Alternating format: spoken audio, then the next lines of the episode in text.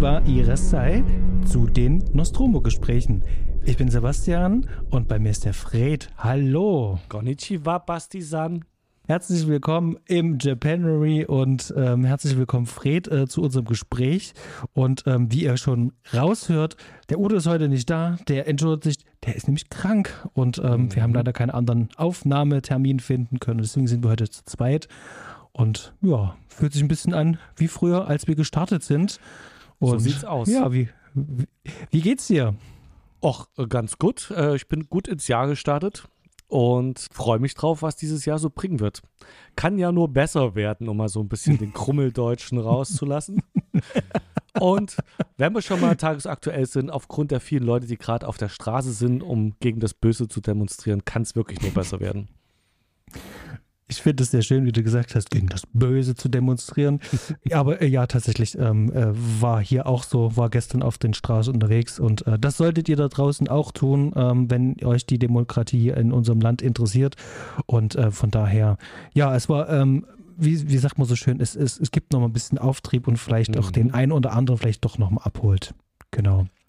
Ansonsten ähm, habe ich ja tatsächlich auch einen sehr schönen Kinostart in dieses Jahr gehabt. Erzähl mal. Denn ich habe mir dieses Jahr ähm, Godzilla Minus One im Kino angeschaut. Ich bin gespannt. Erzähl mal so ein klein bisschen was. Du hattest es im Double Feature geschaut, ne? Ich war tatsächlich ähm, bei einer ganz normalen äh, großen Kinokette, war ich im Kino und habe allerdings einen Kardinalsfehler gemacht. Ich habe den in einer Synchrofassung gesehen. Dort lief der leider nur. Mhm. Dafür aber große Leinwand. Also der Film ist äh, tatsächlich wirklich ähm, sehr bildgewaltig, der sieht fantastisch aus. Die Effekte sind aber wirklich richtig toll. Der hat eine ganz hohe Wertigkeit und der macht ganz viel für diese, diese Godzilla-Reihe. Das kann man auf jeden Fall schon mal sagen. Der ist natürlich nicht frei von Fehlern, aber der macht wahnsinnig viel Spaß. Und jetzt war ich letzte Woche in meinem Stamm Leib- und Magen-Kino hier in Leipzig im Luro-Kino und dort gab es dann ein Godzilla-Special, nämlich mit Shin Godzilla und Godzilla Minus One. Und ja, es war alles beides in Omo und ähm, ich kann nur sagen, ähm, es war gut, aber es war auch anstrengend. Ich saß relativ weit vorne und hm. Untertitel lesen bei Shin Godzilla ist schon eine hm. Hausnummer. Mhm. Mhm.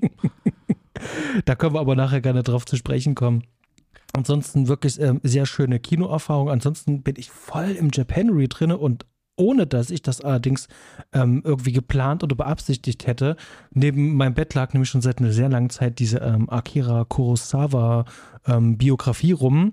Die hatte ich mir mal antiquarisch irgendwann zugelegt und jetzt hatte ich endlich mal Zeit und musste die zu lesen und das hat mich dann auch dazu gebracht, ganz viele ähm, Kurosawa-Filme nochmal anzuschauen, mir auch ein paar zuzulegen und das macht gerade irgendwie ganz viel Spaß und bin da irgendwie voll drin, obwohl es nicht geplant war. Ja. Da kannst du dann immer ein paar Zitate so einfließen lassen, so ein paar Anekdoten von äh, dem großen Helden Kurosawa. Ja, passt. ich hoffe, dass wir auch, ja, ich hoffe auch tatsächlich, dass wir auch mal unabhängig von dem Japanery mal so einen Film einfach mal mit reinnehmen. Da hätte ich schon, schon große Lust drauf. Sehr gern. Es, ich, viel habe ich von ihm ja noch nicht gesehen. Er steht halt immer auf meiner Liste und ich denke, ich müsste mal, denn das ist großes äh, Kino mit großem Impact und immer auch noch sehr gut schaubar. Einen hatten wir ja schon besprochen, der super war. Und ja. Mhm. Wir haben heute tatsächlich so ein kleines bisschen was vor, denn ähm, der Film, den wir heute besprechen, ihr habt ja die Beschreibung gelesen, nämlich ähm, der gute Shin Godzilla, der bietet ja auch eine ganze, ganze Menge auf verschiedenen Ebenen und wir haben ziemlich viele Notizen zusammengetragen. Und weil ich ja gerade gesagt habe, ich habe Godzilla Minus One schon im Kino gesehen, Mhm. Würde ich vielleicht gleich mal überleiten mit so, so einer, dieser wichtigen Hauptfrage. Wie bist du eigentlich auf Godzilla gekommen? Wann war für dich die erste Begegnung mit Godzilla? Kannst du dich daran entsinnen? Und wie viel hast du überhaupt schon von diesen ganzen Filmen gesehen?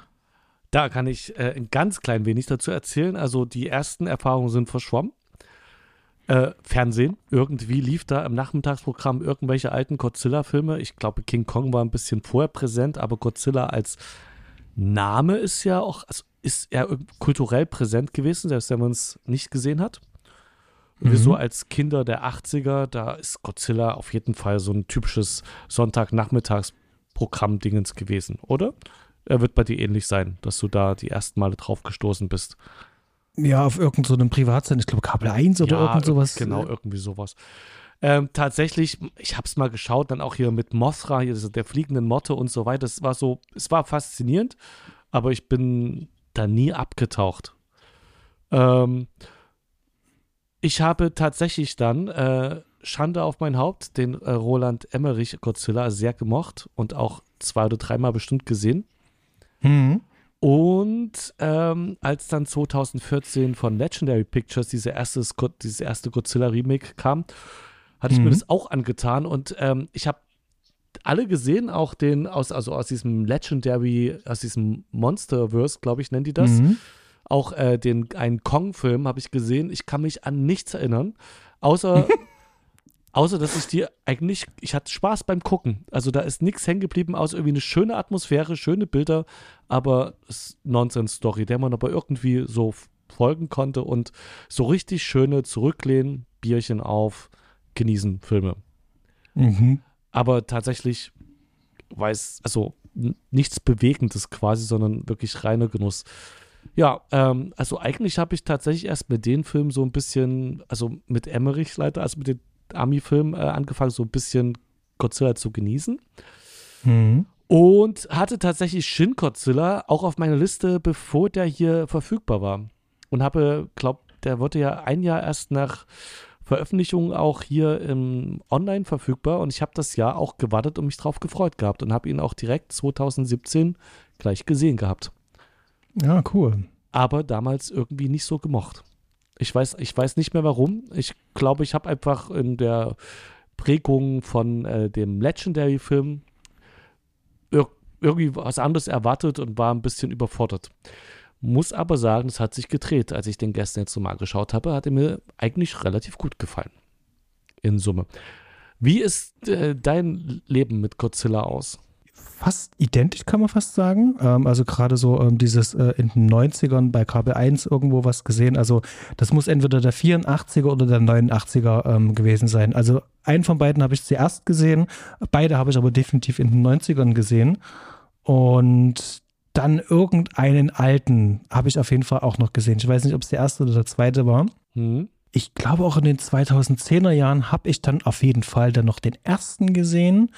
Und ich kann mich nur entsinnen, gerade Anfang der 2000er hatte ich einen ähm, Nachbar, der war ein riesengroßer Fan von diesen ganzen Kaiju-Filmen und der war auch ein bisschen japanophil und der hatte ganz, ganz viele, damals hat man glaube ich noch gerippt gesagt, ganz viele von den ähm, 90ern, 90er und auch äh, Anfang 2000er Godzilla-Filme hattet ihr da und da haben wir auf jeden Fall ein paar geschaut, meistens immer mit ganz viel Bier, mhm. weil schon ganz schön ja, die hatten schon so einen gewissen Trash-Faktor. Ähm, ich kann dir aber nicht mehr ganz genau sagen, welche das waren. Einer muss ja mit dem Mecha-Godzilla gewesen sein. Ja, ich glaube, da habe ich auch mal äh, was gesehen. Hm? Und das andere war, ähm, wie hieß dieser, ähm, dieser Riesendrache? Ähm, King Ghidorah.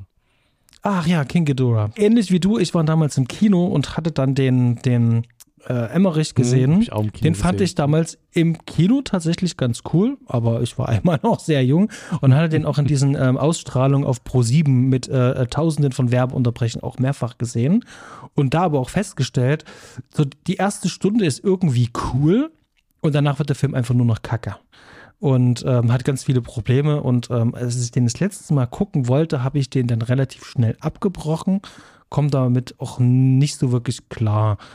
Und auch wie du äh, von Legendary, ähm, ich hatte den, den Godzilla damals auch gesehen von ähm, Garrett, Garrett Edwards. Edwards. Mhm.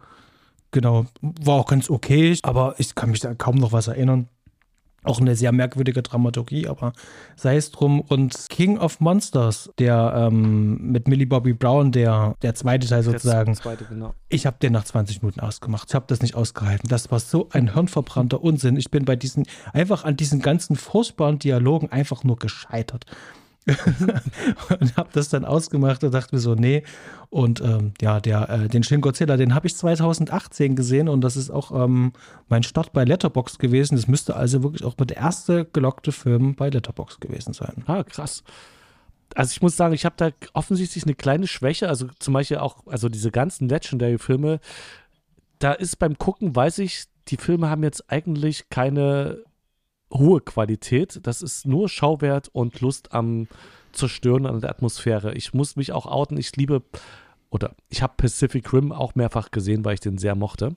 Als, äh, äh, wie heißt der? Guillermo del Toro war es, ne? Ja, genau. Äh, ähm, Kai Kaiju-Film. Ähm, den ersten Teil, den fand ich auch richtig schön. Es hat einfach, es sind so richtige Spaßfilme für mich. Wie gesagt, Gehirn ausschalten und äh, da bleibt dann auch nichts hängen. Ich genieße dann einfach nur die Atmosphäre. Mhm. Ich, ich glaube, ich weiß, was du meinst, aber da gibt es halt bei mir auch wirklich echt eine Grenze. Ähm, also gerade bei, bei Schwachsinnsdialogen, da hört es dann irgendwann auch wirklich echt auf. genau. Ähm, ja, und was ich gerade noch einschieben wollte, ist, ähm, also wir haben definitiv nicht alle Filme gesehen. Ich äh, würde auch nicht sagen, dass ich den absoluten Überblick habe. Äh, Im Gegenteil. Ähm, also was Godzilla betrifft, müsste ich noch ziemlich viele Filme schauen. Ähm, wem es so ähnlich geht wie uns. Ich hau in die Shownotes unten mal ein sehr schönes äh, Video. Das ist ein ähm, äh, YouTube-Beitrag, geht eine knappe Stunde. Das ist so ein bisschen die History of Godzilla. Ähm, die ist vielleicht mal ähm, für den einen oder anderen da draußen ähm, interessant. Schaut es euch gerne an. Ähm, viele von den Sachen, über die wir heute sprechen werden, da können wir uns auch direkt darauf mit be be beziehen. Ähm, das hat mir auch ganz gut geholfen jetzt hier bei der Recherche für die Folge können eine kurze Begriffsklärung. Kaijus sind diese Monster, äh, von denen es mehrere gibt. Und an Godzilla-Filmen wäre Shin Godzilla der 29. Ähm, und inklusive der, Japa äh, der amerikanischen Filme der 31. Godzilla-Film genau. in der Reihe. Okay, ähm, ich würde sagen, klingt eigentlich ganz gut für unsere erste Begegnung mit Godzilla. Mhm. Jetzt vielleicht noch mal ein bisschen was zu diesen ganzen Hintergründen. Ähm, die japanischen Fans mussten auf diesen ähm, Shin Godzilla ähm, gute zehn Jahre warten, bis sie wieder einen echten japanischen Godzilla bekommen haben. Ähm, To hat äh, gesagt, äh, wir, wir müssen hier ein bisschen pausieren. Uns gehen die Ideen und die gehen die Stoffe aus. Und natürlich ist so ein Godzilla-Film, gerade wenn wenig Returns reinkommen bei den Kinokassen, ähm, ja. ist natürlich halt auch ein riesengroßer Invest, weil da müssen schon ein paar Millionen für Effekte halt rein. Und da man viele eher so mittelmäßige Filme abgeliefert hatte, ähm, wollte man halt einfach auch warten. Dann hat sich da ein bisschen die Zeit vertrieben, indem man Lizenzen freigegeben hat, damit eben halt die Amerikaner da ihre Versionen und Varianten da machen können. Und ja, 2012, 13 ging es eigentlich schon los mit so ein bisschen Vorproduktionen. Und da hat man ähm, den Regisseur wir können die japanischen Namen sehr wahrscheinlich alle ähm, perfekt falsch aussprechen. Ja. genau. Hideako Anno ähm, hat man äh, mit an Bord geholt, der das Projekt mit vorantreiben sollte. Äh, kennst du ähm, Kennst du ihn, den äh, Hideako Anno? Ich, jetzt durchs Lesen, ähm, es gibt Sachen, also dieses, äh, diese Evangelion-Filmreihe, von der habe ich mhm. schon mal gehört. Ähm, und ich glaube, dass also Neon Genesis Evangelion irgendwie äh, sowas. Äh, ich weiß nicht, dieses The Wind Rises, dieses Anime, irgendwie sagt mir das auch was. Ich weiß nicht, ob ich das gesehen hatte oder schon mal auf dem Schirm hatte. Da ist der mir schon mal untergekommen. Auf jeden Fall in dieser Reihe äh, Evangelion ist ja einiges äh, äh von dem von der Crew bei Shin Godzilla gelandet, soweit ich das mitgekriegt habe. Mhm. Genau. Also der ist ja eine nationale Berühmtheit dort drüben, gerade wegen dieser Evangelion-Reihe ähm, und vielen anderen Animes, die der ähm, äh, gedreht hat und produziert hat. Und das war für viele Fans ein, wow, Moment, dieser Typ macht jetzt Godzilla, mhm. also sozusagen Matchmade äh, in Heaven für viele mhm. Leute. Und der hat natürlich halt auch viel äh, in Vorproduktion vorskizziert. Das heißt also, es ging um das Redesign des Monsters. Da gab es ganz viele Ideen. Dann hat man sich was auch überlegt, denn dieser Film stellt ja auch, ähm, ähm, bringt auch wieder ein paar Verbindungen zu älteren Filmen her, nämlich dass der ähm, Godzilla hier so ein paar Metamorphosen hat. Mhm. Und auch dafür muss ja Creature Design ja angelegt werden. Und das hat man sozusagen soweit alles schon vorproduziert weil man auch schon wusste, äh, dass hier nicht nur ähm, äh, The Man in the Suit stehen soll, sondern eben halt auch gut CGI verwendet werden muss, braucht man dann eben halt noch jemanden zweiten an der Regiespitze. Und da hat man sich den Shinji Higuchi hinzugeholt. Ja. Mhm. Der wiederum selber ähm, hat ganz viel Erfahrung eben halt als Visual Effects ähm, Artist gesammelt bei ähm, vielen verschiedenen Filmen.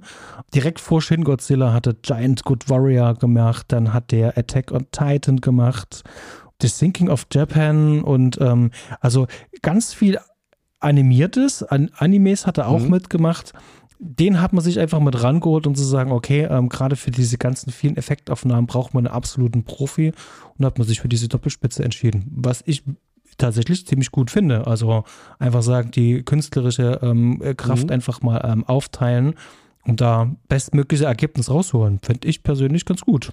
Ich, das hat den Film garantiert gut getan. Also ich finde, der Film hat optisch einen sehr hohen Wert, hat da sehr mhm. viel Spaß gemacht und gleichzeitig der Hideaki Anno, der ja auch die Story quasi äh, zusammengebastelt genau. hat, da ist halt ähm, auch ganz viel Krips mit reingeflossen. Das ist eben nicht bloß dumpfe Action, dieser Film. Und dadurch ist er auch, finde ich, besonders besprechenswert. Produziert ist das Ganze ähm, tatsächlich ähm, auch mit von Hideako Anno ähm, für die Toho. Toho ist ja mit äh, das äh, älteste Filmstudio mit in Japan. Jetzt habt ihr hier eine Doppelspitze ähm, an Regisseuren, gleichzeitig Drehbuch und äh, äh, Produktion. Und wenn man den Film gesehen hat, dann sieht man, dass da ziemlich viel gedreht werden musste. Viele Szenen, viele Einstellungen. Und man braucht wirklich sehr viel Second Unit und man braucht viel Unterstützung. Deswegen gibt es hier viele verschiedene Assistant ähm, ähm, Directors. Ähm, ich werde jetzt nicht alle aufzählen, aber es sind tatsächlich viele. Es, ähm, Japan hat auch eine sehr hohe ähm, Tradition, was Regieassistenten betrifft, weil das mhm. ist dort so ein typischer Weg, um dann wirklich die Regiekarriere voranzutreiben, dass man sehr lange als Regieassistent in, in dem Fall dort auch arbeitet. Und ja, die hatten hier sehr viel Unterstützung, was das betrifft. Das Ganze basiert selbstverständlich auf der Originalidee von Ishiro Honda. Der hat ja den Original Godzilla gemacht und viele auch aus den 60er und 70er Jahre Fortsetzungsfilmen. Die Musik, die ist hier auch ähm, sehr schön zusammengestellt, nämlich aus vielen alten Themen, die man schon kennt aus ähm, Godzilla-Filmen, aber auch vielen neuen. Mhm. Und äh, deswegen wird hier aufgeführt äh, für die Musik ähm, Shiro Sa Sagisu. Das ist der Kollaborateur auch vom Regisseur selbst. Der hat also bei Evangelion hat er schon mitgemacht. Und äh, dann wird hier noch aufgeführt Akira Ifukube. Das ist sozusagen der Originalkomponist. Und der hat für, wirklich für die meisten der Godzilla-Filme hat der den Score gemacht. Also wenn man sich einfach mal seine Vita anschaut, das ist schon sehr beeindruckt. Und da hat man ganz viel von seinem Score wiederverwendet, recycelt oder auch einfach neu adaptiert. Mhm. Und ziemlich spannende Sache. Äh, an der Kamera haben wir jemanden für mich eigentlich relativ unbekannten, nämlich das ist der Kosuke Yamada. Der größte Eintrag ist wirklich so für mich Shin Godzilla. Der hat vor allen Dingen viele Komödien gemacht und viel ähm, Romantic-Com und sowas und wäre in meiner Welt passt nicht der, der. Nee, das passt ja gar nicht.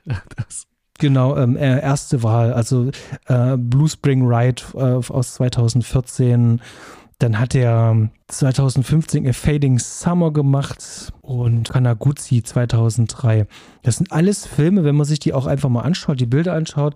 Also weiter weg äh, wie vor diesem Film könnte das eigentlich gar nicht sein, die Kameraarbeit da habe ich mir tatsächlich überhaupt keinen Reim drauf machen können. wir sollten unbedingt, ähm, sollten wir Production Design und Art Direction mit erwähnen. Ähm, da hat sich jemand ganz besonders hervorgetan. Das ist ähm, Eri äh, Sakushima. Ich finde ja hier in diesem Film, ähm, also gerade was die, die, ähm, das mhm. Production Design angeht, wir haben ja viele, viele äh, In-Szenen. Wir haben ja viele Büros, die müssen hier auch alle unterschiedlich sein, das ist das eine. Aber dann haben wir vor allen Dingen auch diese ganzen Sets, die dort gebaut werden mussten. Ähm, die ähm, verschiedenen Details äh, von, von dem Godzilla zum Beispiel auch selber, das Finde ich ganz fantastisch. Können wir nachher gerne auch nochmal drüber sprechen, aber wollte ich unbedingt mit her hervorheben. Ja, dieser Film ist ganz schön voll und das merkt man auch dem, dem, dem, äh, der Aufzählung an Crewmitgliedern an. Also es, ähm, da ist viel passiert in dem Film. Ich könnte jetzt hier noch ein bisschen weiter ähm, was vom, von, von der Besetzung, äh, könnte ich von der Besetzung vom Stab noch vorlesen.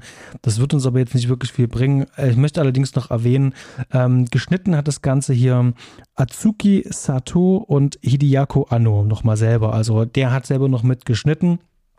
Und da soll es erstmal zum Start gewesen sein. Ganz kurz noch zu den Hard Facts. Wir hatten schon gesagt, ähm, der ähm, Film heißt Shin Godzilla, was äh, so viel bedeutet wie, das ist der neue Godzilla oder auch der göttliche Godzilla. Also es legt sozusagen der Name schon nahe, dass man hier einen Neustart macht. Ähm, diese Godzilla-Reihe, die läuft ja auch immer in so bestimmten Reihen. Es gibt eine Millennium-Reihe, dann gibt es äh, die, die, die, die Originalreihe. Ähm, also da gibt es ganz viele verschiedene Reihen eben halt. Und hier kann man sagen, das ist wie so ein Frischzellenkur-Neustart. Geht ganze 118 Minuten, hat eine mhm. Altersfreigabe ab 12 und ich glaube, damit bin ich jetzt erstmal durch. Ich hake noch ganz kurz rein, bevor ich den Cast übernehme. Also für das Shin hat man sich entschieden, weil das mehrere Bedeutungen hat, sogar noch neben Neu und Gott. Gott. Und was mir aufgefallen war, ist dann, als ich bei Hideaki Anno mal geschaut habe, der hat witzigerweise davor schon sehr viele Filme gemacht, die irgendwie mit Shin anfangen. Shin Kamen Reiter, Shin Ultraman, äh, Shin Godzilla, äh, also ganz viel, es scheint ein sehr beliebtes Wort zu sein, das mir vorher noch nie aufgefallen ist. Da waren auf jeden Fall mehrere Sachen, die ähm, Shin hießen. Coole Beobachtung. Dann Fred, wer mhm. hat denn hier eigentlich so alles mitgespielt und ist denn vor der Kamera zu sehen? Ich werde mal die ersten paar Namen, die wir in der Liste haben, verlesen, weil sehr viele Leute mitgespielt haben und ich so unkundig im japanischen Kino bin, dass ich bis zu auf eine Person eigentlich gar keinen Bezug dazu habe. Die erste an erster Stelle steht Hiroki Hasegawa. Der spielt den Rando Yaguchi, was unsere Hauptperson ist, der wir am meisten durch den Film äh, folgen und mit ihm mitleiden. Mhm, der ist genau. mir bisher nicht begegnet. Ebenso nicht äh, wie Yutaka Takenushi. Der spielt Hideki Akasaka. Und das ist, glaube ich, der Mentor, der, ähm, Hiro, äh, der Ranto Yakuchi am Anfang begleitet. Mhm. Dann genau. haben wir als ähm, die ähm, hau äh, weibliche Hauptrolle, könnte man fast sagen, die Frau, die mhm. die ähm, japanisch-amerikanische Verbindungsoffizierin Kayoko N. Patterson spielt. Äh, das ist die Schauspielerin Satomi Ishihara. Als nächstes in der Liste kommt der Premierminister Saiki Okochi, gespielt von Ren Ozuki und damit der einzige Schauspieler, den, der mir schon mal begegnet ist, und zwar in Hanabi, ein Film von Takeshi Kitano, der mir auch sehr gut gefallen hatte damals. Und genau. Da, und das ist nicht, mhm. ist, ist nicht der einzige äh, Film von Takeshi Kitano, wo mitgespielt hat. Er hat auch bei Sonatine hat er mitgespielt. Das und mh. wir haben gesprochen über Cure. Auch da hat er oh. mitgespielt. Und, und ich habe letztens auch erst äh, den Film ähm, Audition gesehen. Äh, ich weiß nicht, hast du was von Audition schon mal gehört? Von ähm, nee. Takashi Miike? Nee, sagt jetzt nichts. Ähm, ganz dringende Empfehlung, fantastischer Film. Kommt. Auch hier hat er mitgespielt. Kommt direkt auf die Liste. Zu meiner Verteidigung, Ren Ozuki hat bei IMDb 470 Einträge äh, von Werken, an denen er mitgearbeitet hat. ähm, tut mir leid, dass mir beim Durchscrollen genau die irgendwie durch die Lappen gegangen sind. Ähm, das Hier an der Stelle empfehle ich immer ein Letterbox, das ist etwas einfacher, da kann man das äh, gut äh, nach ähm, Popularität auch sortieren. Ja, bei IMDb hat man so drei, vier wichtigste, also die als wichtigste eingestuft werden, als bedeutendste Werke und danach wird es dann unübersichtlich bei solchen sehr fleißigen Leuten wie Ren Ozuki. Dann ähm, spielt Akira Emoto einen Ryuta Asuma. Kengo Kora spielt den Deputy Chief äh, Cabinet Secretary Yusuke Shimura und Mikako Ichikawa spielt den äh, Deputy Director of Nature Conservation Bureau äh, Hiromi Okashira. Und da würde ich dann aufhören vorzulesen, denn es kommen noch ganz viele Namen, mit denen ich aber auch nichts anfangen kann. Das ist Asche auf mein mhm. Haupt. Es, es ist tatsächlich äh, so, also vielleicht könnte man hier nochmal ähm, ähm, Jun äh, Kunimura noch erwähnen. Der hat hier in der Kill Bill, ähm, ähm ah, äh, in der Kill mhm. Reihe hat er, hatte er mitgespielt, in allen beiden hat er mitgespielt. The Boy and the Hero hat er mitgespielt. Dann hat er Itchy the Killer mitgespielt, The Wailing, auch bei ähm, Audition, Hard Boiled. Also der hat auch schon viel mit, ah, der hat aber auch in ähm, ähm, einem meiner Lieblings-Ridley Scott, Black Rain, mitgespielt. Oh, den mag ich auch sehr. Siehst du, der, der, bei dem ist mir Kill Bill aufgefallen gewesen, das hatte ich schon wieder vergessen, aber das sind ja noch echt einige. Hardboiled, hast du das gesehen? Hardboiled fehlt mir tatsächlich echt immer noch. Das ist unglaublich, aber. Mir auch. Ja. Da muss mir den John Woo mal ein bisschen Ehre antun und den auch noch schauen. Genau, aber dafür gibt es ja einen Podcast. Ja. Ja, genau. Aber wie ihr schon da draußen rausgehört habt, ist natürlich ähm, sehr schwer, natürlich jetzt hier ein paar Gesichter rauszupicken, die wir dann auch gesehen haben. Ähm, ich glaube, für ähm, alle, die ähm, Japonophile unterwegs sind als wir, äh, sind viele Gesichter natürlich noch bekannter. Aber genau, ich glaube, reicht aber erstmal. Vielen mhm. Dank und gehen wir einfach zum nächsten Punkt über. Dazu würde ich mal aus äh, von filmstats.de die äh, den Teaser vorlesen. Shin Godzilla. Als die japanische Küstenwache eine verlassene Yacht in der Bucht von Tokio inspiziert, wird sie scheinbar aus dem Nichts angegriffen. In der Folge häufen sich ähnliche Zwischenfälle, sodass Deputy Chief Cabinet Secretary Rando Yakuchi bald überzeugt ist, dass eine Art unbekanntes Lebewesen dahinter steckt. Mit seinen Warnungen stößt er doch so lange auf taube Ohren, bis sich plötzlich eine gigantische Kreatur aus dem Wasser erhebt und alles, was ihr im Weg steht, zerstört. Yakuchi stößt währenddessen auf die Forschungsarbeit eines in Ungnade gefallenen Professors und entdeckt, dass die Godzilla getaufte Kreatur durch radioaktive Strahlung entstanden ist.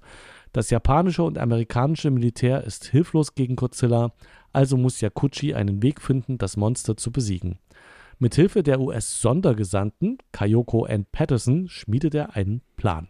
Wirklich gut zusammengerafft denke, es ist eigentlich ein ganz guter ähm, Ausgangspunkt für unser Gespräch. Und ähm, das bringt mich tatsächlich äh, gleich äh, auf den ersten Tagespunkt, nämlich ähm, die Perspektive des Films. Normalerweise ist es in diesen ganzen Godzilla-Filmen immer so, dass wir so einen na, ganz klassischen Helden haben. Meistens ist es ein mhm. Polizist oder ein Ermittler.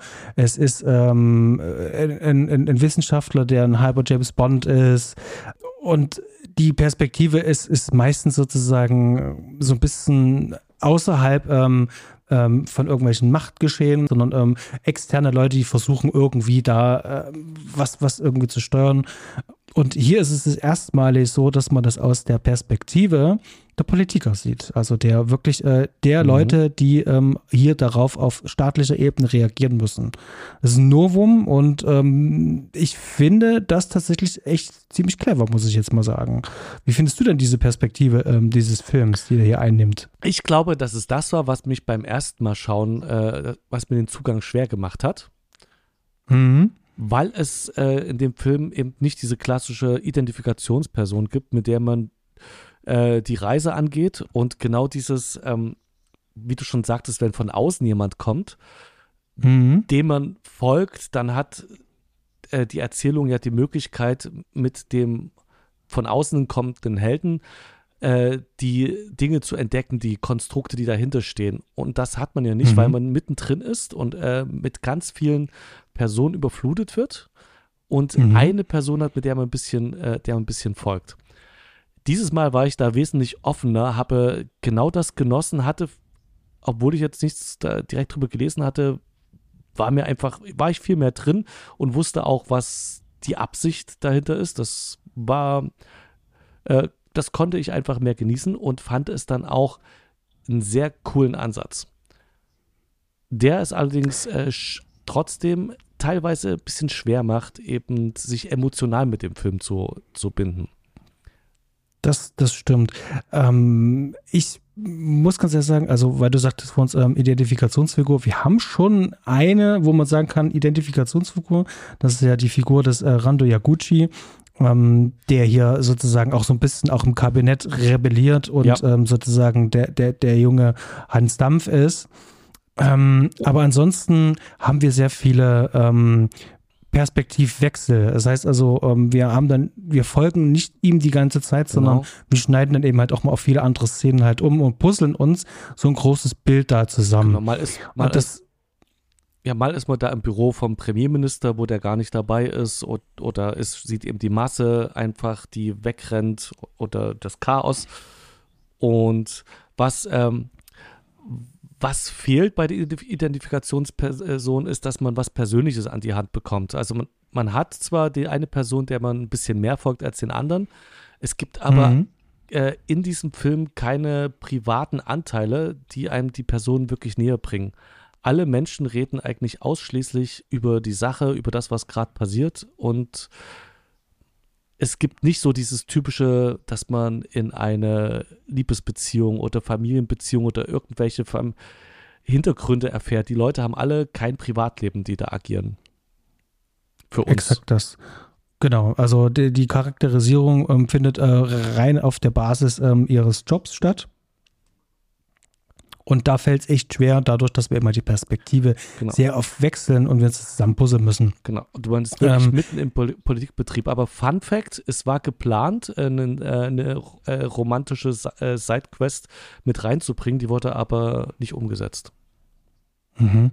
Da gibt tatsächlich auch noch viele andere Sachen, kommen wir nachher dazu, wenn wir über das Monster sprechen, die es auch nicht in den Film geschafft haben. Mhm. Hätte mich tatsächlich ähm, wirklich sehr gefreut, aber ähm, oh, ja, ähm, ja, sprechen wir nachher noch drüber. Ähm, aber äh, jetzt sind wir ja schon einmal in dieser Perspektive sind wir nur einmal drin und äh, haben auch schon so ein bisschen durchblicken lassen, dass wir hier so ein bisschen Probleme haben, was jetzt so äh, gerade Dramaturgie angeht und äh, was so die Charakterisierung angeht, dass du da ein bisschen mitfühlen kannst. Also, wenn ich irgendwas zu kritisieren habe, dann kann ich das jetzt an dieser Stelle machen. Ist halt einfach so, dass der Film sehr, sehr, sehr dialoglastig ist, mhm. sehr viel versucht über Dialoge zu klären. Ähm, das liegt natürlich dann auch in der Tatsache, dass man ja ein anderes Ziel halt auch hatte, ähm, nämlich dass man hier diese Foku Fukushima-Katastrophe, diese Erdbebenkatastrophe, dass man die hier mit verarbeiten will und man wollte sozusagen einfach nur dieses Katastrophengeschehen hier eins zu eins umsetzen. Also die ersten 20 Tage dieser Katastrophe wollte man hier ähm, zusammenraffen in diesem Film und deswegen fühlt sich das auch so ein bisschen an wie so eine, ähm, manchmal wie so eine Dokumentation. Ja, ähm, ja wenn man sich dran gewöhnt hat, dann, ähm, dann fetzt das halt auch. Das macht auch ja. wirklich Spaß. Ähm, aber es ist halt nicht so diese typische klassische Dramaturgie. Und mein Verdacht ist tatsächlich auch einfach der, ähm, dass ähm, sich der Hideako Anno da auch einfach ähm, der hat vieles davon halt auch reingeschrieben, aber vieles wird wahrscheinlich dann auch im Schnitt auch wirklich erst entstanden sein, halt. Also an nachträglicher Dramaturgie, wie kann man sozusagen Szenen gegenüberstellen, mhm. damit sich sozusagen daraus Spannung ergibt halt. Also. Das, Oder wie siehst du das? Da, da wollte ich dich gerade fragen, äh, wo, woran machst du das fest? Äh, also jetzt die Frage an den Fachmann, wie erkennst du, dass du denkst, also warum denkst du, dass es im Nachhinein im Schnitt entstanden ist? Ist jetzt wirklich eine Frage vom Außenstehenden, der das gar nicht beurteilen könnte. Also zum einen ist es ja so, ähm, du hast ja diese ganzen vielen ähm, Szenen, die sich ja innen drin abspielen, wo Leute in Konferenzen sind mhm. und von, der, von einer Konferenz in den nächsten Vorbereitungsraum müssen, um sich da zu beraten, wann sie die nächste Konferenz machen und all so eine Sachen. Es sind also ziemlich viele Zwischenschritte drin. Und das wirkt viel redundant, mhm. ist aber auch zum einen äh, gewollt, also es ist ja auch wirklich gewollt halt auch da drin, mhm. aber viele von diesen Szenen, dann wird umgeschnitten zum Beispiel dann auf die Wissenschaftler-Szenen und diese Szenen abfolgen untereinander, die hätte man auch anders gestalten können. Also es gibt gerade Wissenschaftler-Szenen, wenn man sozusagen in der Geschichte voranschreitet, mhm. dann hätte man zum Beispiel auch wieder viele Szenen von außen zeigen können. Und das, das, das ist halt einfach so ein Ding, das ist äh, einfach ein, ähm, eine, eine Frage, des, des Pacings, also was, welches Gefühl mhm. hat der ähm, Regisseur oder der ähm, Editorin da halt an der Stelle, um, um die Geschwindigkeit des Films festzulegen. Und da habe ich sozusagen so ein paar ähm, für mich ähm, so meine, meine, meine Probleme halt einfach damit, weil da hätte ich mir schon ganz gerne mal den, den Umschnitt nach draußen gewünscht, eben halt, mhm. damit ich sozusagen wieder frisch auf diese ganzen Innenszenen vorbereitet mhm. bin. Ich hoffe, das war einigermaßen verständlich ja, erklärt. Ja, war es. Äh, ja, die, dieser Film ist ja ein riesengroßer Erfolg gewesen in Japan. Und mhm. ich denke, dass für das japanische Publikum das absolut präsent war und sofort ganz klar war, auf was der Film da anspielt. Und das für das mhm. japanische Publikum wahrscheinlich viel offensichtlicher satirisch, zynisch oder kritisch gegenüber ähm, dem politischen Handlungsweisen, besonders während der Fukushima Katastrophe, also dass es das abbildet, dass es dem gegenübersteht und das spiegelt. Und mhm. das ist für jemanden von außerhalb Japans, wie jetzt uns oder mich, der vielleicht unvorbereitet rangeht und einfach nur denkt, ich gucke mir jetzt einen Godzilla-Film an, erstmal vielleicht überfordernd. Wenn man mhm. aber diesen Blick erstmal hat, dass man so auf die Satire-Ebene geht oder dass äh, man sich das anschaut und denkt, oh ja, es, das ist kein reiner Monsterfilm, sondern hier möchte noch was anderes abgebildet werden, dann kann man das genießen. Und das konnte ich jetzt beim zweiten Mal durchaus sehr. Dieser Film, finde ich, hat ästhetisch einen sehr hohen Wert, macht sehr schöne Bilder, hat eine krasse Schnittfrequenz, würde ich behaupten. Mhm. Ne? Das, da passiert ganz viel in ganz vielen Bildern und das zieht einen dann schon rein. Wenn man eben genau sich auf diese Ebene begibt und dann sich da, äh, äh, damit anfreundet, dass man in diesen Politikbetrieb reinschaut und alles ähm, das sind Sachen, die so speziell sind, wie dass mal Stille einfach ausgehalten wird und Leute einfach sich nur angucken, mal für drei, vier, fünf Sekunden und gar nichts sagen. Das wirkt, wie du schon gesagt hast, so halb dokumentarisch teilweise äh, und hat ein ganz besonderes Flair. Das, das Potenzial hat zu verstören, aber dieses Mal hat es mir richtig gut gefallen. Hat mich Gegenteil sogar reingezogen, dass es so, so einen das Gefühl hatte, ja, dass man den, Innen, den Innenbetrieb des Politikapparats schaut, der gerade mit einer riesengroßen Krise beschäftigt ist und die einfach nicht schafft zu meistern. Hm. Du hast auch viele interessante Punkte mit, mit, mit reingebracht. Ähm, und ähm, bei einem Punkt möchte ich ganz gerne noch mal kurz nachfassen, mhm. weil wir da jetzt schon mehrfach darüber gesprochen haben, dass die, ähm, diese äh, Erdbeben- und Fukushima-Katastrophe, die hier sozusagen die komplette äh, Schablone für den gesamten Film mhm. auch einfach ist. Wenn man in Japan aufgewachsen ist, in Japan lebt, dann ist das Teil der Identität. Ähm, Godzilla war ja schon immer ähm, ähm, ein wichtiger Teil der japanischen Identität seit dem Zweiten Weltkrieg. Mhm. Ähm, ist, ist, ja symbolisch sozusagen für die äh, Bombenabwürfe auf Hiroshima und Nagasaki ja. und ähm, den damit entstandenen Fallout, die ganzen ähm, Krankheiten, Krebs ähm, und, und äh, Deformationen bis hin zu den ganzen Toten. Und so haben die natürlich versucht, über diese Filme das auch ein bisschen aufzuarbeiten. Und ähm, deswegen steht da auch Godzilla jetzt hier an der Stelle natürlich wieder voll in der Tradition. Jetzt ist es natürlich mhm. so, dass wir mit unserem äh, deutschen Blick, wir können wirklich sagen, was interessiert uns Japan, das ist doch am letzten Hintern hier.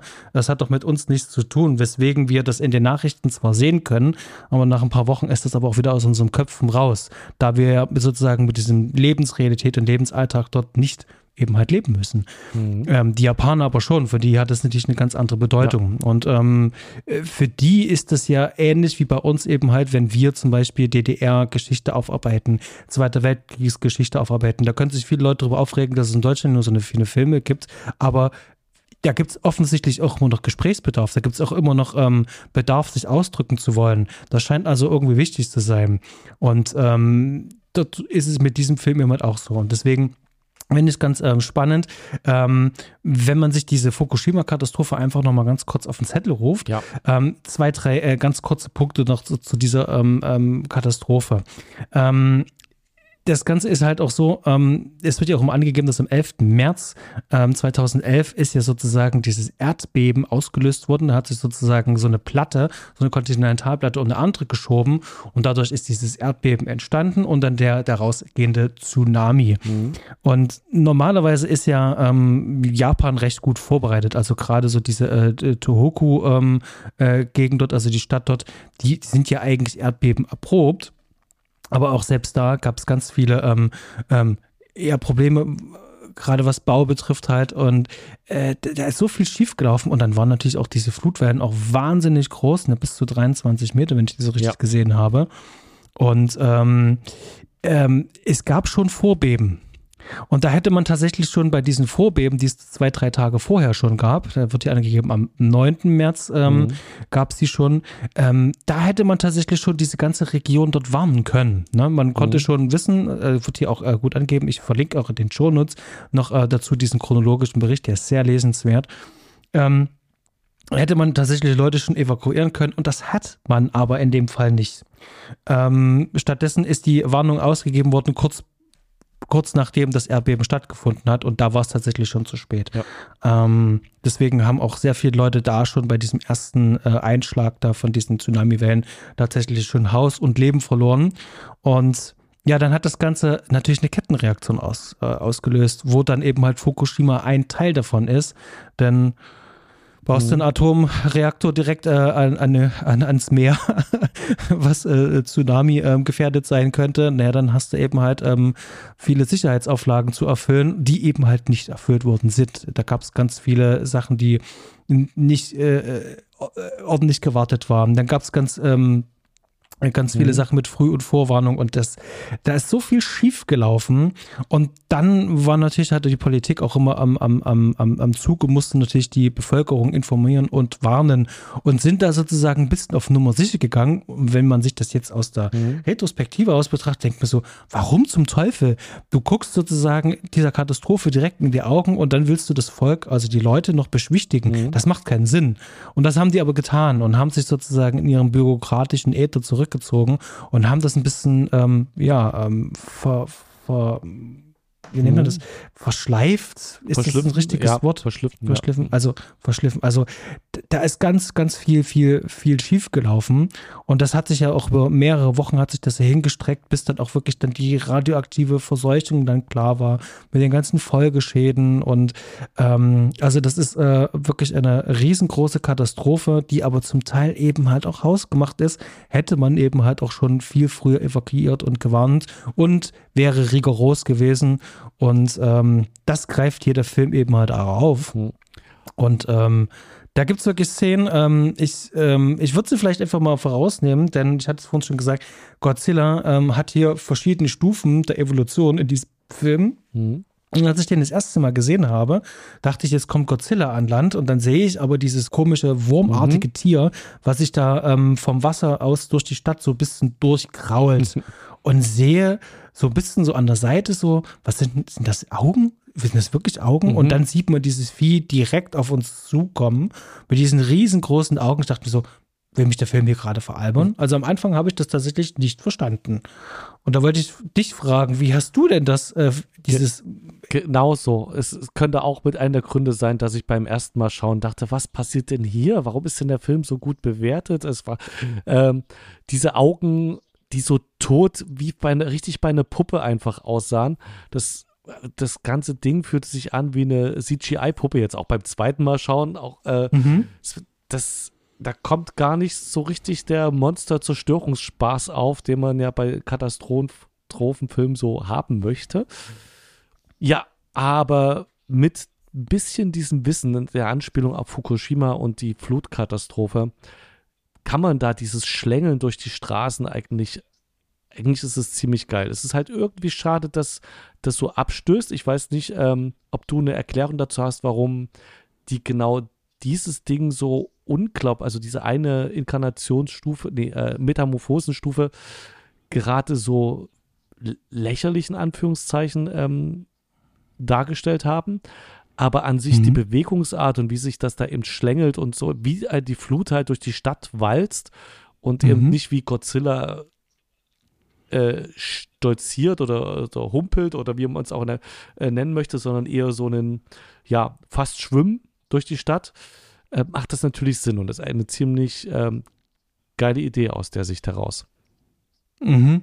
Ähm, Natürlich ist die erste Assoziation mit den großen Augen so dieses, ähm, das ist ein Baby oder irgend sowas, dass du das relativ ja, schnell ähm, ver äh, gleich verstehst halt irgendwie. Mhm. Wenn wir, es gab ja nur damals in den 70ern ja auch ähm, Godzillas Baby, da gab es ja auch äh, richtig ähm, für Kinder ähm, äh, konzipierte Godzilla-Filme, wo es eben halt um das geht, mhm. hatte ja auch große Augen. Das wäre so die erste Assozi Assoziation. Ah, und dann nach ein bisschen Nachdenken, und der Film hat auch noch mal mehrfach ähm, ähm, nachgelagert und gesagt bei mir, ist gesagt bei mir, mhm. ähm, hatte ich so eine Assoziation von so einem Springteufel, der aus dieser Box rauskommt. Und so hat sich das angefühlt. Das heißt also, das ist die ähm, unausweichliche Katastrophe, die auf uns zukommt. Wir sehen immer die Reaktion ähm, der Politik darauf. Und da passiert eigentlich nichts. Und dieses Vieh grinst uns einfach nur seelenlos einfach nur an. Und ist unaufhaltsam. Und das, ähm, diese, diese Bedrohung sozusagen zu karikieren, äh, das ist für mich sozusagen die Spitze der Satire mit in diesem Film. Ähm, einfach nur darauf mhm. hinzuweisen, ja, es geht hier um Fukushima und das ist uns jetzt hier ganz besonders wichtig und das geht an euch da draußen, ihr Politiker. Also das war für mich so ein, ein Hinweis nochmal, ähm, wir übertreiben das jetzt hier maßlos. Stimmt, aber äh, da, das stimmt, diese Augen wirken ja wirklich leblos und das hat, stößt halt ab. Aber da das ja direkt für die Flut steht und äh, Godzilla ja in, in quasi ein Lebewesen ist, macht das äh, diese Leblosigkeit da direkt auch nochmal Sinn, dieses, das um zu verdeutlichen, dass es um eine kalte Naturkatastrophe geht. Und ich glaube, es wird, ja, wird das in dem Film gesagt, habe ich das gelesen, dass äh, der Unterschied ist halt zwischen Monstern und Naturkatastrophe, wie man damit umgehen kann. Lebewesen kann man eben, das wird im Film gesagt, oder? Lebewesen, mit Lebewesen kann man irgendwie umgehen. Eine Naturkatastrophe muss man quasi hinnehmen oder vorbauen. Kann man eben nur evakuieren. Ganz genau. Und überleg doch mal so, ähm, ich finde ja diese Inkarnation ja eher abstoßend, weil sie mich sozusagen auf einer Monsterebene ja auch überhaupt nicht abholt. Äh, ja. Null ästhetisch. Ja. Und das ist es eben halt auch. Wir finden das ja abstoßend und es soll ja auch abstoßend ja. sein. Also aus dieser Perspektive heraus betrachtet macht das ganz viel Sinn, das halt einfach zu tun. Ja, ist spannend. Hast du gesagt, also 22.000 Opfer gab es durch Fukushima, also durch den, ähm, nicht Fukushima, durch das Erdbeben durch die Flutwelle. Durch das, durch äh, genau. das Versagen der Politik mit der, ähm, mit diesem Hinauszögern und dass es keine Zuständigkeiten gab und so weiter. Und 22.000, das ist krass. Also ein Land, wenn man überlegt, alleine jetzt äh, World Trade Center waren in Anführungsstrichen nur 2000 Leute und haben das Land erschüttert. Jeder hatte ir irgendwie Kontakte zu jemandem über drei Ecken, der da im, drin war im World Trade Center was hat das mit Japan angestellt bei 20.000 Leuten? Das gefühlt muss jeder da ein Familienmitglied verloren haben.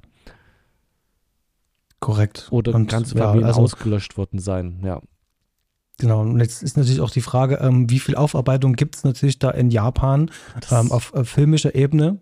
Das weiß ich. Wie viel nicht. haben wir auch davon mhm. gesehen? Und ich, ich kann mir schon vorstellen, dass dieser Shin Godzilla da wirklich so ein Befreiungsschlag für mhm. viele, viele, viele Menschen war. Das macht Sinn. Und äh, die Einnahmen oder die Besucherzahlen spiegeln das ja wieder, dass der da genau. so aufgenommen wurde. Genau, ist ja der zweiterfolgreichste Film äh, in, in, diesem Jahr an Japan gewesen. Und das spricht ja nur tatsächlich ja auch Bände. Genau, das Ganze ist wirklich ein sehr ambitioniertes Projekt. Ja, ja. Und ähm, wir hatten es schon gesagt, das sind wahnsinnig viele Expositionsdialoge drin, da ist ein so hohes Tempo drin, eine hohe Schnittfrequenz ist drin. Also da steckt wirklich sehr, sehr, sehr, sehr, sehr viel an Ideen und Gedanken halt da dran. Mhm. Und eben halt, weil so viel da drin ist in diesem Film, äh, wollte ich mal ganz kurz mal ähm, die Kameraarbeit mal ein bisschen ähm, hier mal rauspicken. Denn ich finde, bei einigen Szenen, ähm, die, die ist sozusagen ganz ganz formal. Also die würde mir gar nicht auffallen, die Kameraarbeit. Mhm. Es gibt so einzelne Szenen, die bis äh, Szenen, die herausstechen. Mhm. Ähm, so eine Szene zum Beispiel, wo ähm, äh, sich zwei unterhalten und die sitzen in so einem sehr grünen Tal. Und das ist mit einem sehr schön ähm, von der Distanz mit einem, äh, ähm, mit einem was wird das sein, so ein leichtes Tele äh, gefilmt. Das sieht wahnsinnig toll aus. Mhm. Was ich allerdings an der Kameraarbeit sehr faszinierend finde, ist, die Menge an Bildern, die hier gedreht ja. werden musste, in einer wahrscheinlich sehr überschaubaren Zeit, wenn man sich die Produktionskosten einfach mal anschaut. Ähm, das ist wahnsinnig viel Arbeit, also so viel Arbeit, um diese Szenen einzurichten. Und ähm, da muss man effizient sein. Jetzt habe ich natürlich die Wahl, als ähm, Kameramann mit dem Regisseur zu sagen, das komm, wir lösen die Szene klassisch auf drei Einstellungsgrößen. Am besten lassen wir gleich drei Kameras laufen und den Rest machen wir im Schnitt. Könnte man so machen. Und das ist hier nicht der Fall.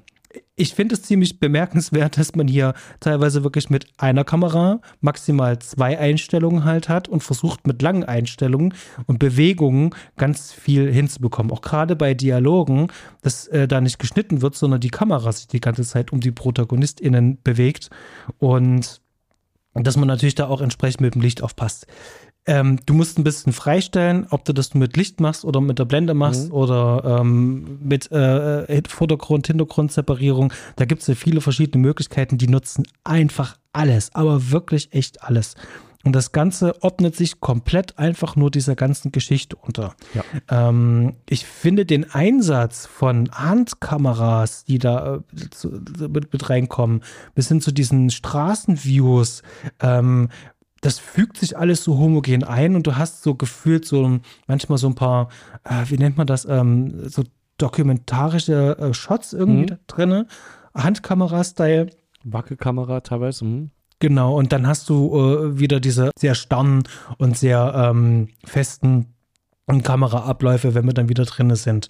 Und ähm, den jeweiligen Szenen ist dann natürlich die Kameraarbeit auch angepasst. Und das finde ich sehr bemerkenswert, dass der Film da wirklich so bemüht ist, konsistent zu sein. Innen drinne ruhig und bestimmt, draußen wild und verrückt und bei anderen Gesprächen eben halt versuchen, einen Fokus klarzulegen aufs Gespräch und nicht billig und einfach in zwei, drei Einstellungsgrößen abfrühstücken und dann im Schnitt halt einfach nur zusammencutten irgendwie, hm. sondern dass da ein Flow drin ist. Und das fand ich wirklich sehr, sehr, sehr bemerkenswert. Wie, wie fandest du denn die Kameraarbeit? Hast du die, die bemerkt? Absolut. Also die Konsistenz finde ich interessant, weil ich nicht, mir nicht sicher bin, ob ich den Film in Kameraarbeit und bei Musik konsistent nennen würde ich habe das Gefühl, da passieren ganz viel, ganz unterschiedliche Sachen und auch von der Qualität her total unterschiedliche Sachen. Da gibt es Bilder, die sind so schön, so manche Stillleben, wo du einfach nur unter diesem Mikrofon durch Foto äh, gefilmt ist. Also richtig schöne, ganz viel mit Geometrie gearbeitet. Mhm. Ähm, bei Dialogen richtig schöne Staffelungen von Gesichtern, die äh, sich so aufstaffeln. Dann spricht manchmal einer aus dem Hintergrund, da ist der kleinste Kopf von allen in die Gruppe rein, aber alles trotzdem so geschnitten, dass man richtig gut äh, mit äh, im Gespräch drin ist und nicht verwirrt ist, äh, trotz der vielen Schnitte. Und dann sind, wie gesagt, so Wackelkamerabilder oder manchmal einfach nur gefühlt so draufgehaltene Bilder. Gut, äh, Qualitätsunterschied ist jetzt vielleicht nicht das äh, Wichtige, aber ich hatte das Gefühl, dass da ganz viele Stile irgendwie zusammenkommen. Das meinte ich eben halt. Ähm, es gibt verschiedene Stile überall, ja. aber insgesamt ähm, passen die zusammen. Das heißt okay. also, wenn ich draußen bin, habe ich einen anderen Stil, als wenn ich drin bin mhm. oder in Dialogszenen bin. So meinte ich das. Das, ähm, das wird so sein. Das gebe ich dir jetzt einfach mal recht mir ist aufgefallen, dass da richtig viele auch richtig schöne Sachen gemacht wurden und das ästhetisch mich sehr abgeholt hat, wie Dialog aufgebaut und wie dann zwischendurch immer mal die Räume gezeigt wurden und das manchmal einfach nur richtig schöne Bilder waren. Es gab krass viele Kamerafahrten die auch richtig schön waren. Ich erinnere mich auch eine, ein schönes Gespräch, wo die Leute an einem Hänger, an einem Flugzeughänger langlaufen und die Kamera geht schön aus der Ferne hinter den Flugzeugen mit den Leuten, die dann zu so einer Gruppe hinlaufen. Viele ganz kleine Sachen, die einfach äh, richtig schön aussahen. Viele Sachen, die typisch an äh, so ich sag mal so Top Gun-artige Ästhetik erinnern. Äh, zwar nicht mit dem Sonnenuntergang, aber so, so Militär, typisch militärfilmmäßige Einstellung, wie es ästhetisch rübergebracht werden soll. Das, was ich da auf die Kameraarbeit schieben würde, hat mir sehr gefallen. Hat mich richtig reingezogen in den Film. Also die Zusammenarbeit aus Kamera und Schnitt. Mhm. Also ich finde das hier tatsächlich sehr effektiv dem Film zuträglich. Es gibt lediglich eine einzige Szene, die sich wie ein Fremdkörper im Film anfühlt. Das ist ein Reaction-Shot von einer Gruppe, die sehen, wie Godzilla irgendwo gerade langläuft. Die hm. stehen auf so einer Treppe. Und du siehst, dass diese äh, Reaction auf Godzilla nicht hinhaut. Du, du, siehst das eben halt auch, dass das passt irgendwie nicht. Und das ist die einzige Szene und das, also, Einste also das heißt Szene Einstellung in dem Fall. Ansonsten ist, ist, ist das, läuft das Ding eben halt auch rund. Das ist jetzt keine, wie ich äh, ähm, finde, ähm, äh, herausragende künstlerische Meisterleistung, wo man sagt, so, das sind hier ein Gemälde nach dem anderen. Nee. Das ist der Film ja auch gar nicht. Das ist ein Actionfilm genau. und der muss funktionieren. Da ordnen sich die Bilder sozusagen eben halt äh, dieser Geschichte da auch unter und hier muss es schnell gehen. Und äh, da muss ich sagen, super effizient, ähm, toll gelöst und ähm, ein gutes Beispiel, wie gute Kameraarbeit eben halt auch sein kann, nämlich unsichtbar. Da ist äh, genau kein Fett dran. Das ist alles mit dieser Monsters, Monster, sorry, im mehrfachen Sinn, was da alles passiert, ist da keine große Spielereien, sondern alles zweckdienlich. Genau. Ich würde vielleicht mal zu unserem ähm, letzten, äh, nicht letzten, vorletzten Punkt mal kommen. Ähm, ich habe hier so ein paar ähm, ähm, Sachen, die würde ich gerne jetzt noch abfrühstücken, können aber kurz halten. Mhm. Ich weiß nicht, wie es bei dir aussieht. Nämlich so ein paar Schwachpunkte, ähm, die ich so habe. Ich hatte ja vorhin schon was gesagt äh, zum, zum, zum Drehbuch. Ähm, also gerade diese diese ganzen vielen ähm, Expositionsdialoge da drinne, ähm, wo uns wenig gezeigt wird, sondern wirklich sehr, sehr, sehr, sehr viel erklärt wird und wir sind die ganze Zeit in geschlossenen Räumen. Da fehlt mir eben halt so ein bisschen die Auflockerung ähm, beziehungsweise ähm, Erklärung dazu. Natürlich ist das die Perspektive des Films, das mhm. heißt, wir müssen uns da auch bewegen und da entsteht natürlich auch viel Humor und ähm, auch die so, also die die Satire dieses Films passiert eben halt auch da. Aber ich habe es auch tatsächlich in der Reaktion im Kino mit mitbekommen. Da haben ziemlich viele Leute dann irgendwann an einer bestimmten Stelle sehr oft und sehr viel gegähnt. Mhm. ähm, und das hat mir sozusagen selber nochmal mein eigenes, äh, äh, mir eine eigene Rückmeldung gegeben. Ja, ähm, also da hätte man tatsächlich ähm, wirklich schon beim Pacing ein bisschen aufpausen können, weil es dann doch ein bisschen redundant wirkt. Nichtsdestotrotz, ähm, was für mich so ein äh, mittelschwerer Kritikpunkt ist, ist halt einfach die Rolle äh, von ähm, Kayuka an äh, Ann Patterson, also die ähm, Japan-amerikanische ähm, Delegierte da vom amerikanischen Präsidenten. Mhm. Dort ist so eine ähm, Mitarbeiterin von dessen Stab da, die da hier vermittelnd wirken sollen das hätte man komplett rausstreichen können. Diese, diese ganze, ähm, diesen, diesen ganzen Handlungsstrang, der tut tatsächlich nichts für den Film ähm, und sorgt eigentlich nur für die in dem Film verarbeitete äh, Amerika-Kritik, die ja auch mit da drin ist. Wollte ich gerade ähm, sagen. Und ja. die finde ich ein bisschen, also die ist tatsächlich für meinen Geschmack, für meinen persönlichen Geschmack zu plakativ, die, zu offensichtlich, zu, ja, die fehlt mir so ein bisschen. Hm? Die Kritik meinst du jetzt, die ist zu plakativ oder die Person? Die Kritik ja. ist mir zu plakativ. Das, äh, ist, das kann man nicht übersehen. Während man vielleicht dieses äh, Baby-Godzilla-Monster, dass das die Flut darstellen soll, dass man da vielleicht auf dem Schlauch steht und das gar nicht mitkriegt. Das ist, äh, das kann schon sein. Das äh, ist äh, wesentlich subtiler, aber die Amerika-Kritik, die geht so richtig explizit ich vermute mal, dass ähm, die Funktion auch war, damit das internationale Publikum reinzuholen. Dass äh, von, also, von außen jemand mitspielt und das wirklich so eine reine Funktionsstelle ist. Sehr, sehr, sehr wahrscheinlich. Ähm, am meisten ähm, gelacht wurde im Kino übrigens bei dem Umschnitt äh, zu der deutschen Uni.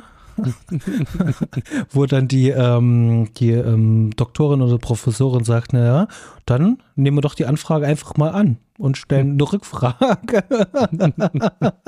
ich fand das, äh, äh, fand das tatsächlich sehr witzig, so ein schöner kleiner Seitenhieb, ähm, aber ansonsten habe ich jetzt, ähm, ist das wirklich mein größter äh, Kritikpunkt und vielleicht äh, hier und da ähm, bei den musikalischen Einsätzen, da haben mich so, da hat mich so ein Thema ganz besonders dann irgendwann rausgebracht, hm. nämlich das Wissenschaftlerteam, wenn die sozusagen und so einen Empowerment-Move machen und irgendwas rausgefunden haben und jetzt hart arbeiten, dieses Thema. Das war am Anfang irgendwie noch ganz frisch und hat sich aber so schnell dann irgendwie abgenutzt bei mir, dass ich dann zum Schluss dann auch ähm, eher störend empfand als eigentlich gut.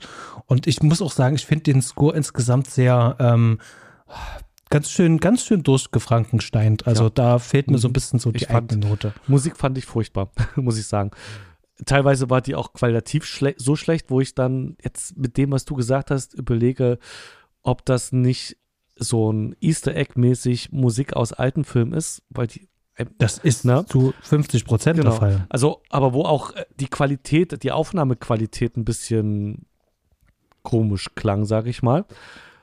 Und äh, insgesamt war das so ein komischer Mischmasch und dann kommt zwischendurch mal eine E-Gitarre rein und also ganz verschiedene Stile und es das wirkte so gar nicht konsistent, sondern einfach, ja, zu so einer Szene könnte man so eine Musik machen, machen wir das einfach mal.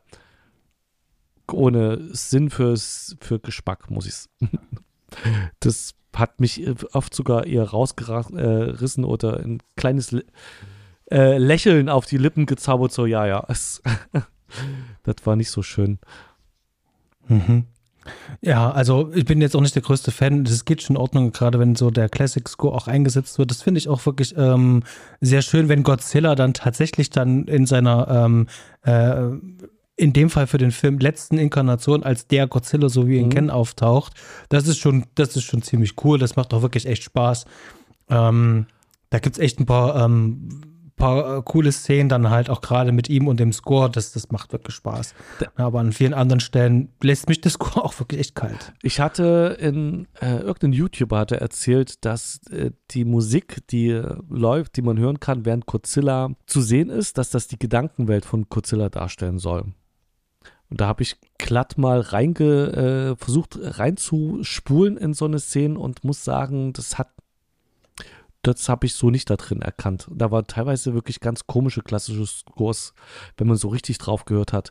And, äh, und an manchen Stellen war es einfach so richtig schön klassisch episch und auch ganz okay. Aber der Mischmasch, wie gesagt, war ein bisschen krude.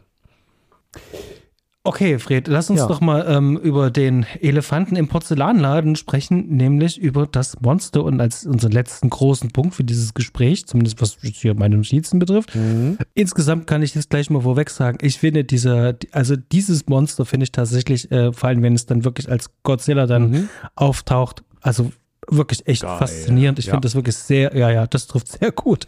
Ähm, mir ist es egal, dass das CGI hier und da ein bisschen schwankt ja. ähm, oder gerade so ein bisschen mehr ist. Also gerade bei dieser ähm, Landinkarnation, die sich am Boden schlängelt, ähm, diese CGI ist ja aus der Hölle, das ist ja gruselig.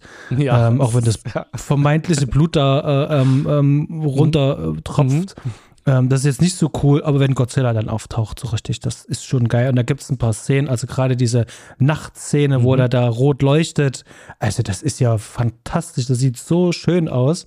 Und dass man dann auch einfach ähm, dann später dann, wenn, wenn er dann mehrfach dann beschossen worden ist und er seine, seine, seine Farbe dann findet, nämlich diesen blauen Strahl mhm. und dann mhm. überall das dann rausschießt. Ja. Also da ist auch insgesamt mit dem Sounddesign, das ist also ich finde das ganz fantastisch, ist ganz toll. Sieht wirklich furchteinflößend teilweise aus. Und da gibt es auch so eine Szene, wo der diesen Strahl rausschießt. Der sieht ein bisschen aus wie so eine Schlange, die gerade sozusagen ihren Kiefer ein bisschen ausrenkt. Auch ja. das fand ich ganz schön, ganz schön, also also mich hat es komplett überzeugt, ja, dieses Monster-Design. Absolut. Also quasi nach der, äh, dem Flut-Godzilla-Baby alles andere wurde dann immer schöner und äh, monströser und epischer und genauso, wie man es einfach haben möchte. Und die Zerstörungsorgien auch und dann, wie du sagst, im Dunkeln. Da gab es so viele schöne Einstellungen, die richtig Spaß gemacht haben. Jetzt müssen wir tatsächlich über was sprechen, was in dem fertigen Film eigentlich gar nicht drin ist, mhm. weil ich es aber trotzdem mhm. sehr interessant finde und auch ein bisschen schade finde. Ähm, ich hatte es auch am Anfang gesagt, äh, der Film hat ja nur wahnsinnig viele Ideen drin. Ähm, und mhm. eine hat es eben halt nicht reingeschafft, nämlich ähm, diese Inkarnationsphasen von Godzilla. Ähm, ich kann sie mal aufdröseln. Wir haben einmal dieses Unterwassertier, was dann irgendwann mit ähm, diesem radioaktiven Müll verseucht worden ist, mhm. was sich dann zu einer Seeschlange entwickelt, die an Land kommt, zu dem Springteufel wird mhm. und dann da größer wird und dann in der vierten äh, Instanz zu Godzilla wird. Und dann gibt es aber noch eine fünfte Instanz, und äh, das ist dann die Schlusseinstellung. Wenn wir dann den Schwanz von Godzilla einfach mhm. ein bisschen langfahren, können wir sehen, dass wir so eine humanoide ähm, Godzilla-Mischwesen da haben, die da dran sind. Das wäre dann sozusagen diese fünfte ähm, Inkarnation. Haben wir im Film gesehen, wäre möglich gewesen. Was ich aber meine, ist tatsächlich, der Film hat noch einen anderen Haken geschlagen. Wir sehen hin und wieder, dass ähm, bei Godzilla irgendwas abfällt oder Blut mhm. runterfällt. Und äh, das muss man sich so ein bisschen vorstellen, wie ähm, so eine Art ähm, der Blob, der Fing, ähm, dass, dass sozusagen die sich auch weiterentwickeln können. Also dass dann sozusagen wie Fetzen, Blutfetzen oder irgendwas, was sich dann überall festklebt, auch ein Eigenleben entwickeln kann und auch mutieren kann und sozusagen auch zu neuen Godzilla-ähnlichen Mischwesen werden kann. Das hat man dann aber dann irgendwann verworfen. Da gibt es aber Szenen tatsächlich, ähm, ähm, die so. kann man auch ähm, ja, die kann man sich auch anschauen. Bei YouTube gibt es ein paar schöne Zusammenfassungen. Das findet man auch im Bonusmaterial von der mm, Blu-ray.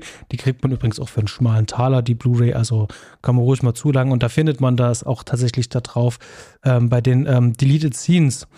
Was ich aber tatsächlich cool finde, ist wirklich diese Idee, die man hier aufmacht mit diesen humanoiden Mischwesen. Also, dass ähm, der Godzilla sozusagen auch nur eine Übergangsform ist für eine andere Evolutionsstufe.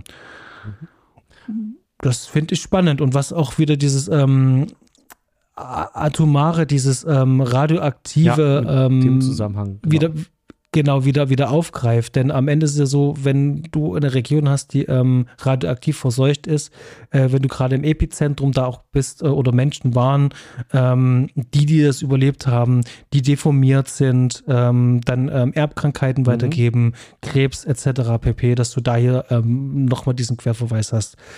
Und das finde ich auch ähm, sehr, ähm, sehr düster dargestellt. Das so, es hat was, was Alienhaftes von ähm, ja.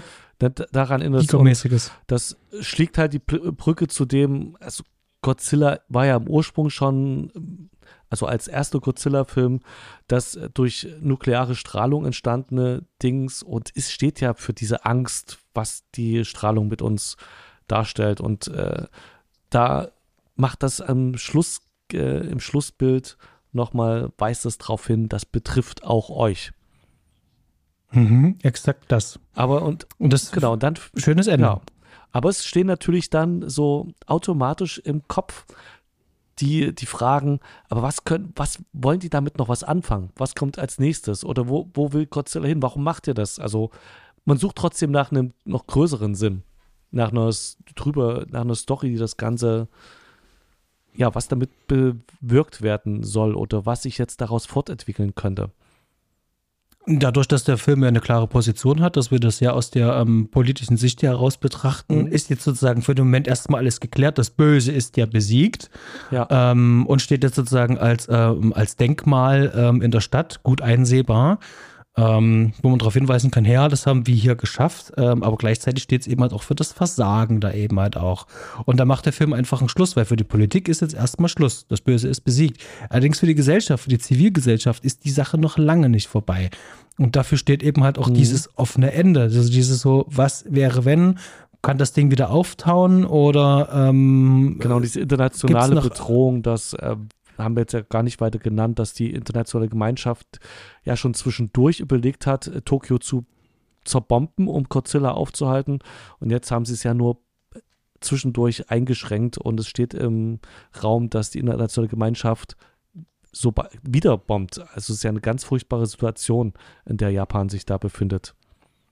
Ja, wie schnell das sozusagen gehen kann, dass ähm, da die ähm, Vereinten Nationen sagen können, naja, zu unser aller Wohl da draußen mhm. auf der Welt ähm, müssen wir jetzt sozusagen diese Stadt ähm, als, als Opfer ähm, bringen. Und das ist, das ist Hiroshima. Das ist eins zu eins genau das. Zu unser aller Wohl bomben wir Hiroshima weg, um dem Weltkrieg beziehungsweise den damals ja japanischen äh, Unruhestiftern äh, in Einheit zu gebieten. Das war der Grundgedanke damals, dieses ja, das ist so eine Grundangst. Ja, ähm, wenn man sich dann noch, hm? wenn man sich noch mal Minus One anschaut, dann kriegt man sozusagen noch ein bisschen den Backlash auch noch auf Pearl Harbor noch ein bisschen noch mit hm. rein. Also äh, das ist nicht einfach nur so ein, äh, ist äh, so ein äh, Aggressor einen Denkzettel verpassen, sondern wahrscheinlich eher auch einfach so ein, eine Retourkutsche für Pearl Harbor. Aber das ist, ähm, das überlasse ich anderen Leuten da draußen, die da tiefer drin stecken.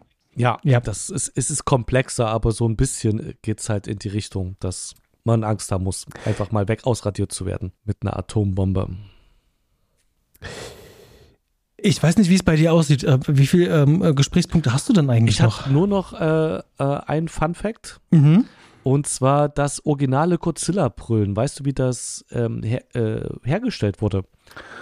Ach du meine Güte, nee, das habe ich tatsächlich verdrängt. Ich wusste das aber mal. Aber helfen wir mal auf die Sprünge. Ich habe es jetzt zum ersten Mal gelesen. Die haben sich, äh, waren mit dem Sound nicht ganz zufrieden und den Sound, für den sie dann aber sich entschieden haben, mit dem sie zufrieden waren, ist äh, auf einem Kontrabass erzeugt worden und zwar, indem man mit einem Kiefern, mit Kiefernharz bestrichenem Lederhandschuh über die Seiten strich. Und, Ach krass. Und dieses Geräusch ist, also die haben mehrere der vorhergehenden Geräusche, die für Godzilla aus alten Filmen ähm, verwendet wurden, auch in diesem Film äh, verwendet und unter anderem auch das bei Shin Godzilla. Das ist das originale Geräusch gewesen. Und äh, dann hätte ich noch, du hattest ja auch einen Kritikpunkt und beinahe ist ein bisschen ähnlich. Es gibt nur eigentlich, soweit ich das sehe, nur einmal, wo eine Person Gefühle zeigt oder, oder so andeutet, dass das nicht nur um die Sachebene geht und es muss natürlich die Frau sein, die japanisch-amerikanische Frau, die mal kurz so ein bisschen flirty rüberkommt. Also ganz platt wird da der Frau das übergeholfen, so mal ein bisschen Gefühle zeigen zu dürfen. Alle anderen sind. Ich habe das so verstanden, dass das so eine ähm, typisch amerikanische. Du meinst mehr so als, okay. Schwachstelle ist. Äh, sozusagen, das ist sozusagen, das sind die Amerikaner, die tragen ihre Gefühle nach draußen, auch äh, wenn man ihr kühlen Kopf bewahren muss und ähm, disqualifizieren sich sozusagen durch Unprofessionalität. Das ist nochmal ein ganz anderer Blick drauf, ja. Gehe ich mit. Genau, das, das ist das eine und wie der Präsident natürlich auch dargestellt ist halt, dass da ganz andere äh, ähm, Interessen im Vordergrund stehen und, und all so eine Sachen. Also ähm, fand ich, wie gesagt, platt, aber auch nicht unberechtigt. Also ähm, ich finde, der Film, der darf das eben halt auch Ja. tun. Und ich habe ich hab da auch gar kein Problem. Und weil das auch nicht so viel Zeit wegnimmt, ist das auch nur ein marginaler Kritikpunkt, muss ich wirklich sagen. Dann sind meine Punkte auch abgehakt. Ja, cool, sehr schön. Ich würde sagen, wir haben wahnsinnig viel heute zusammenbekommen und es gibt da draußen auf jeden Fall äh, noch ganz viele äh, andere Menschen, die sich mit diesem Thema befasst haben. Ähm, ich hatte schon gesagt, ähm, den einen YouTube-Kanal werde ich auf jeden Fall noch mit verlinken mit dieser Evolution of ähm, Godzilla. Wirklich sehr interessant, vor allen Dingen, wie da die Geschichte mit den Amerikanern ist. Was ich zum Beispiel auch nicht wusste, ist, dass äh, dieser erste Godzilla-Film für den amerikanischen Markt ja tatsächlich komplett umgeschnitten worden ist und mit neuen Szenen hinzugefügt worden ist. Das heißt also, dort durfte Raymond Ja, Burr, genau. Bekannt aus Perry durfte er Mason. dort, genau, oder hier eben halt auch das Fenster zum Hof ähm, ja, bekannt stimmt, ja, als genau. der als der Mörder. Genau. Genau. Ähm, ähm, hat man sozusagen 40 ähm, Minuten aus dem Originalfilm genommen und den Rest mit ähm, nachgedrehten ähm, Szenen sozusagen im Film gemacht und der ist natürlich gefloppt. Und die Amerikaner haben diese Originalfassung tatsächlich erst mit ähm, die DVD bekommen, beziehungsweise mit äh, der Criterion, äh, Criterion Collection, konnten die den erstmalig sozusagen wirklich in der original japanisch konzipierten Fassung sehen. Was ich tatsächlich hat mich echt sprachlos zurückgelassen. Ähm, Hm. dass das erst wirklich so spät halt kam. Aber ist natürlich auch ähm, natürlich verständlich. Ähm, in dem Film wird ganz klar gezeigt, hier Mhm. die Amerikaner ähm, haben die Bomben geworfen. Es ist eine klare Amerika-Kritik und ähm, das wollte man natürlich im alten Land natürlich nicht sehen. Die hatten Und- da auch, glaube ich, Anspielungen drin. Das Geschwader, was auf Godzilla die Bomben abwirft, hat den gleichen Namen wie das Geschwader, was auf Hiroshima die Bomben abgeworfen hat. Da waren schon ganz viele Insider drin, die da sehr in die Richtung gingen. Genau. Ist uns hier in Deutschland glücklicherweise erspart geblieben. Wir konnten immer auf die japanische Version zugreifen. Und ja, schaut es euch alles an. Ja. Ansonsten dicke Empfehlung natürlich noch ähm, an die KollegInnen. In dem Fall sind es die Kollegen, die gesprochen haben bei der Second Unit. Die haben schon über mehrere Godzilla-Filme gesprochen. Und wer noch tiefer einsteigen will in die Godzilla-Welt, wenn ich recht liege, gibt es in Uelzen der kleinen Stadt gibt es tatsächlich einen Godzilla-Fanclub, die einmal im Jahr dort ein Fan-Treffen machen. Ähm, ich hau euch einfach alles in die Shownotes rein, damit ihr gewappnet seid ähm, für das nächste Godzilla Happening. Wenn ihr die Gelegenheit habt, nutzt sie, geht ins Kino, unterstützt euer Kino, unterstützt auch diesen Film und guckt euch Minus One an. Ich glaube, in ein paar ausgewählten Kinos läuft der in den Staaten leider nur und Japan äh, in Schwarz-Weiß. Also Minus One, Minus Color. Ähm, genau, der ist dann, diese Version ist dann auf der ähm, dann demnächst erscheinenden Blu-ray dann auch mit, mit drauf zu haben. In Genau. den Kritiken geht der total ab. Der ist krass hoch bewertet auf IMDb. Ich bin schon sehr gespannt Hat- auf den Film. Hat wahnsinnig viel Spaß gemacht, ähm, vor allen Dingen auch im Kino und ähm, ja, dicke Empfehlung. Ich bin leer gequatscht, ähm, hab nichts mehr auf der Pfanne. Fred, Hui, ja. Also schöner Film, ähm, Shin Godzilla auch. Und schaut euch den auch an, wenn ihr den noch nicht kennt. Das lohnt sich Genau. und ihr habt jetzt ja eine ähm, eine stündige Handreichung von uns bekommen, um eventuelle Verständnisschwierigkeiten auszuschalten. Genau, aber ich glaube, ähm, die meisten sind, wenn sie ähm, über den Film stolpern, tatsächlich schon gut aufgeklärt. Das wird ja wirklich in jeder Review wird ja Bezug drauf genommen, Ja. dass das ja im Zusammenhang mit Fukushima steht. Das heißt, man kann eigentlich mit einer ganzen Menge Vorwissen da schon an den Film rangehen und von daher. In diesem Sinne, also mir hat es auch sehr viel Spaß gemacht, auch das Gespräch mit dir. Natürlich. Und ihr da draußen, vielen Dank, dass ihr wieder eingeschalten habt. Wir werden uns demnächst wieder hören mit einem kleinen Special. Ähm, denkt dran, wir werden dieses Jahr nicht nur fünf Jahre, sondern Hundertste das wird auch unsere hundertste, hundertste Folge. Das heißt also, unser fünf Jahre Special ist gleichzeitig auch unser ähm, hundertste Folge Special. Und ähm, ihr wisst natürlich, welcher Film dann kommt. Da könnt ihr euch schon mal drauf vorbereiten. Kramt also eure ganzen Alien-Boxen raus und guckt, ob ihr diesen einen David Fincher-Film noch findet. genau. In diesem Sinne, lasst uns noch etwas Liebe da und ansonsten habt eine schöne Zeit. Fred, vielen Dank fürs Gespräch. Schönen Abend für dich. Dir auch. Und bis zum nächsten Mal. Dir auch, genau. Bis zum nächsten Mal. Bye, bye.